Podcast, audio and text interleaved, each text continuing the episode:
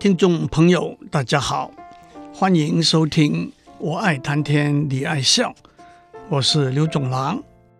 人体的神经系统主宰协调身体各部分的活动，并且经由感官系统接受外界传来的讯息，也把不同的指令和讯号送到身体各部分去。人体的神经系统有两个主要部分：中枢神经系统和周边神经系统。中枢神经系统由脑和脊髓组成，这我们在上次讲过。今天我们就讲周边神经系统。周边神经系统把身体各部分产生的讯号送到中枢神经系统去。这叫做神经的感官 （sensory） 功能。同时，周边神经系统也把中枢神经系统发出的指令送到身体各部分去，这叫做神经的运动 （motor） 功能。换句话说，周边神经系统是中枢神经系统输入和输出的途径。直接和脑连起来的是十二对颅神经，和脊髓连接起来，再由脊髓连接到脑的是三十一对脊髓神经。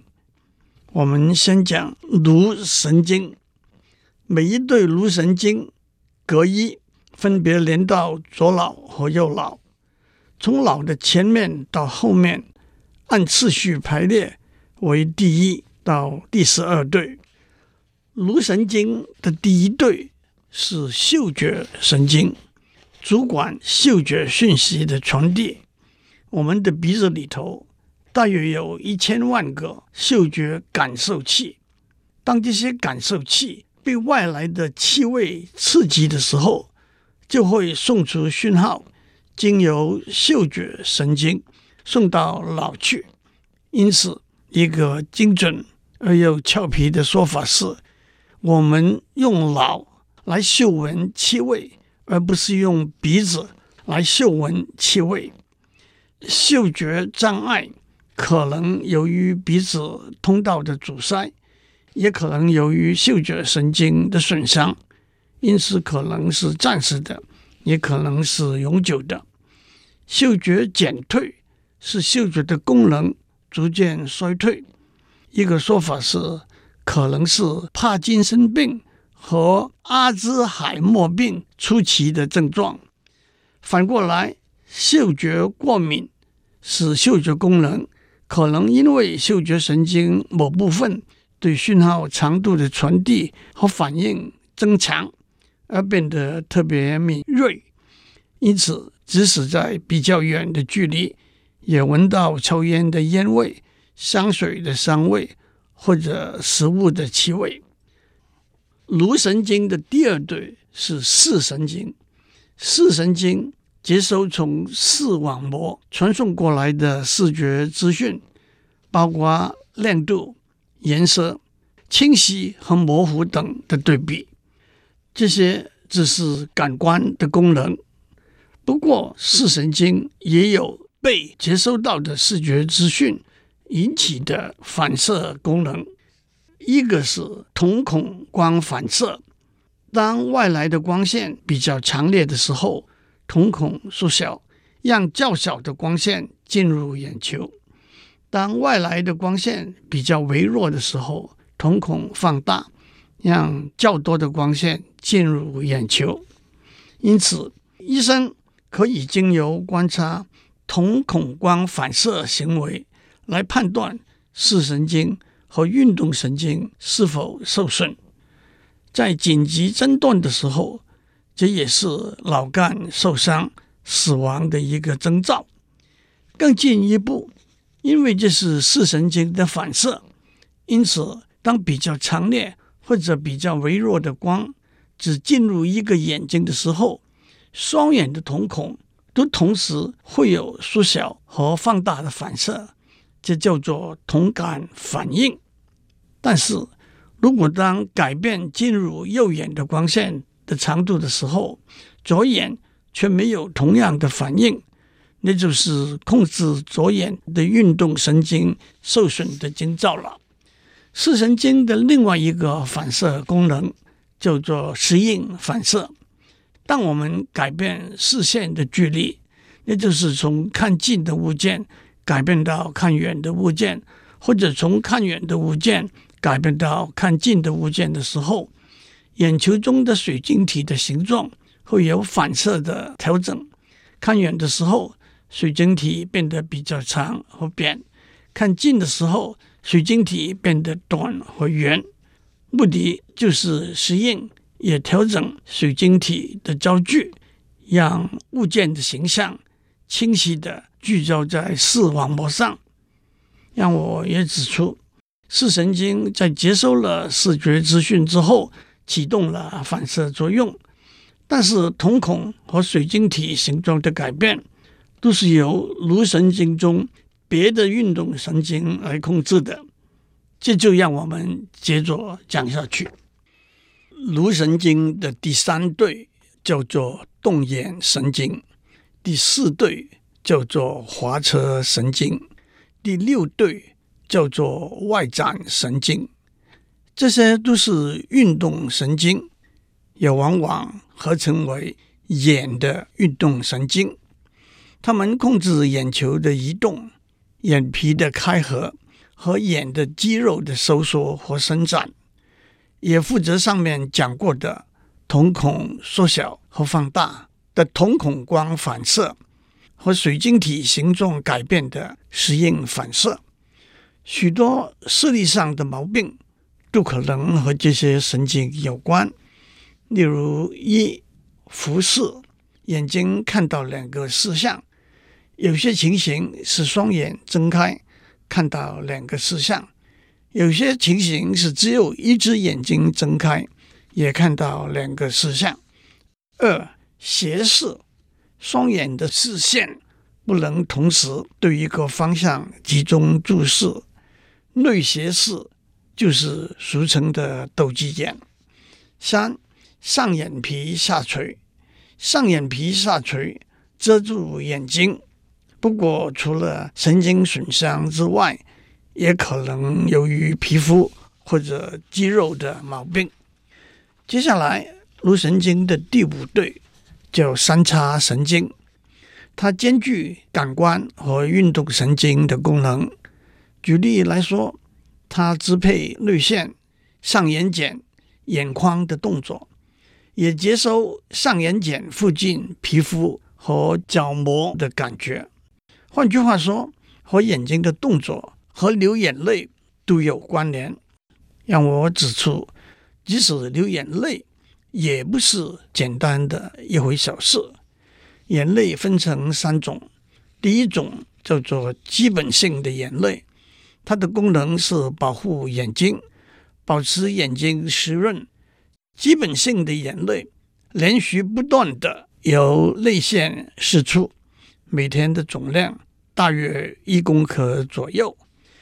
第二种叫做反射性的眼泪，当外来的杂物，例如灰尘和沙粒，或者有刺激性的分子，例如辣椒、洋葱的味道，进入眼睛的时候，三叉神经的反射作用。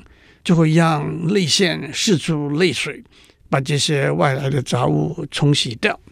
第三种叫做情绪性的眼泪，悲伤、痛苦、快乐的情绪会触动泪腺流出眼泪，所谓“凄然泪下，热泪盈眶，喜极而泣”。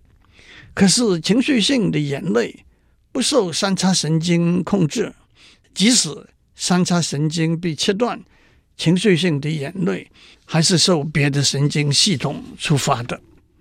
三叉神经支配鼻、上下唇和咀嚼的肌肉的移动，它也把脸部皮肤接收到的触觉、疼痛和温度的感觉，还有口腔、舌头、上下牙床和牙齿的感觉，传送到脑去。拔牙的时候，牙医是麻醉的，就是三叉神经的分支的末梢。三叉神经疼痛是出现在脸部阵发性的疼痛，主要的原因是血管因为种种原因被弯曲，因而压住了附近的三叉神经。三叉神经疼痛有一个特殊的现象，它可以在某些情形之下突然被引发，例如碰触到脸上的皮肤、吃东西、打哈欠、刷牙。三叉神经疼痛，痛起来有时候十分难以忍耐的。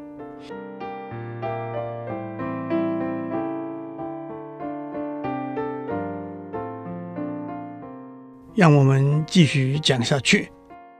颅神经的第七对颜面神经，控制脸上肌肉的移动，例如露出笑容、扮鬼脸、皱眉头等动作。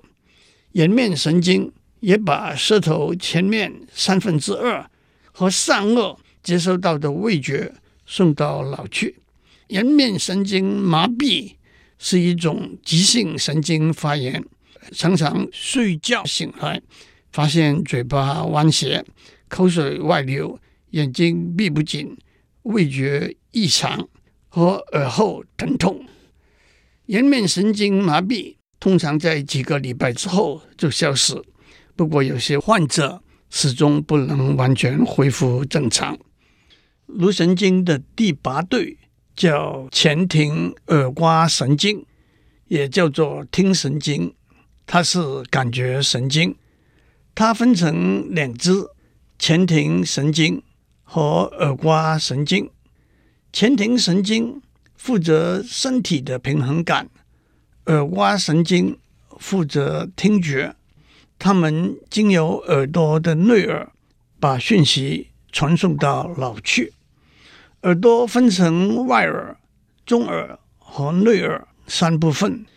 外耳就像一个漏斗，把外来的声音收集，通过耳道引起耳膜的震动。耳道不光是一条管道而已，也有放大。比较低频率的音波的功能，耳膜的震动引起中耳的三块软骨的震动，再把声波传到内耳的耳蜗去。同时，中耳的软骨也有放大的功能。耳瓜这个名字来自内耳这一部分，形状像一只蜗牛的壳。耳瓜里头有叫做外淋巴液的液体，里头有撕裂平行，总数大概是一万五千到两万四千个毛细胞。声波引起这些毛细胞的震动，它们产生电的讯号，经由耳蜗神经送到脑去。当然，不同频率的声波会引起毛细胞不同的震动。因而产生不同的电的讯号。人类的听觉毛细胞没有再生的能力，因此当毛细胞损坏或者衰退，听觉也就消失或者衰退了。倒是鸟类和鱼类的听觉毛细胞有再生的能力。同时，内耳的另一部分叫做前庭系统。前庭，拉丁文的原意。是屋子前面的庭院，在解剖学里头是指身体器官内的空腔。前庭系统有三个半环状的管道，这些管道里头也有液体，液体里头也有毛细胞。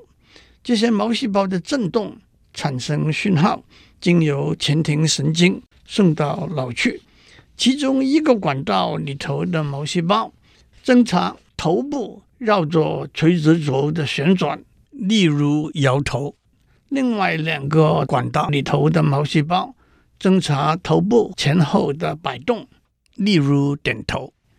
前庭系统失调，就会有头晕、头昏和失去平衡感等症状。颅神经的第九对叫做舌咽神经，一方面接收舌头后三分之一部分。味蕾传来的味觉，也接收从咽、扁桃腺和中耳传来的感觉。另一方面，控制吞咽的动作，张开咽的肌肉，让食物进入食道，同时收缩喉的肌肉，防止食物进入声道和颈部肌肉的动作，也刺激唾液的分泌。讲到这里，脑筋清楚的听众会问：同一根舌头，为什么舌头前面三分之二的味蕾的味觉由第七对神经颜面神经送到脑去，可是后面三分之一的味蕾的味觉由第九对神经舌咽神经送到脑去了？原来小小一条舌头，在胚胎的形成过程中，也是相当复杂的，逐步形成的。在不同的阶段，肌肉和相关的神经的形成这不完全相同。简单的说，舌头的前面三分之二感觉由第五对神经三叉神经传送，味觉由第七对神经颜面神经传送，动作由第十二对神经舌下神经控制。舌头后面的三分之一，感觉和味觉都由第九对神经舌咽神经传送，动作由第十二对神经舌下神经控制。颅神经的第十对叫做迷走神经，迷走神经是颅神经中最长和分布范围最广的一组神经，从颅顶穿出后。沿到食道两旁，纵贯颈部和胸腔，进入腹部。迷走，英文 vagus 这个字，原来就是流浪、到处游走的意思。迷走神经负责呼吸系统、消化系统的绝大部分和心脏等器官感觉和运动的功能，包括心脏跳动、肠的蠕动。和出汗等和腺体的分泌，迷走神经也控管咽和喉后面的肌肉。当大块的外物，例如一大块食物，突然进入口中，口腔软腭和舌头后端的迷走神经会引起喉的肌肉收缩的反射作用，避免被食物窒息，这叫做窒息反应。Gag reflex，让我也指出，在软腭正中的末端悬挂着一块小小的锥形的肌肉，学名是悬雍垂，俗称小舌。饮食的时候，小舌会上升，堵住食物通过鼻腔进入气管。在语言上，部分语言需要利用小舌的震动。发出的小舌声，当窒息反应的时候，小舌受迷走神经控制。这一来，大家就想到，在体格检查的时候，医师会叫我们张开口叫啊，就可以看到软腭和小舌，因而侦查到迷走神经可能的损害。还有迷走神经控制和语言有关的肌肉。也连接到耳道的神经，这解释了爬耳朵的时候，往往喉咙会痒起来，引致咳嗽发生。颅神经的第十一对叫做副神经，它是运动神经，它的一支控制舌头、咽和喉等肌肉，防止固体食物进入鼻腔。它的另一只，第一控制把头部。和肩背后向后拉的背部的肌肉，那叫做斜方肌。耸肩膀就是靠斜方肌的动作。健美运动练出来巨大的斜方肌，穿起衣服来就像把衣服吊在衣架子上那么好看。第二，控制头部旋转和俯仰运动的肌肉。从肢体语言的观点来说。耸耸肩膀，往往表示不在乎、无可奈何；旋转头部就是摇头，表示不同意；俯仰头部就是点头，表示同意。这都是由副神经主管。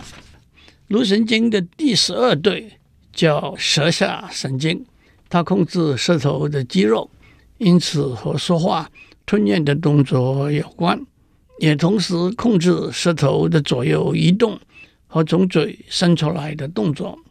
舌下神经受了损伤，就可能不能移动舌头来清除唾液。如果一边的舌下神经受到损伤，舌头的一边的肌肉可能萎缩，而且舌头就不能够直直的从口里头伸出来，而偏向神经有障碍的一边。一张广为流传的照片是科学史上最伟大的一位科学家爱因斯坦把舌头伸出来的照片。一九五一年三月十四日。当大家为爱因斯坦庆祝他七十二岁生日的时候，许多记者都请求爱因斯坦露出笑容，拍下纪念的照片。大概爱因斯坦笑得烦了，也累了，扮了一个鬼脸，把舌头伸出来。这是一张许多人都看过、活神活现、非常有趣可爱的照片。二零一七年七月二十九日。这张照片的原本上面有爱因斯坦的签名，以一万两千五百美元的价格拍卖出售。接着把十二对颅神经讲完了。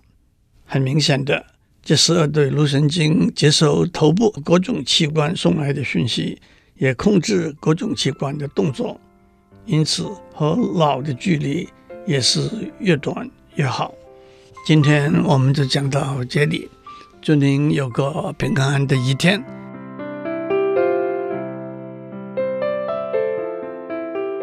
以上内容由台达电子文教基金会赞助播出。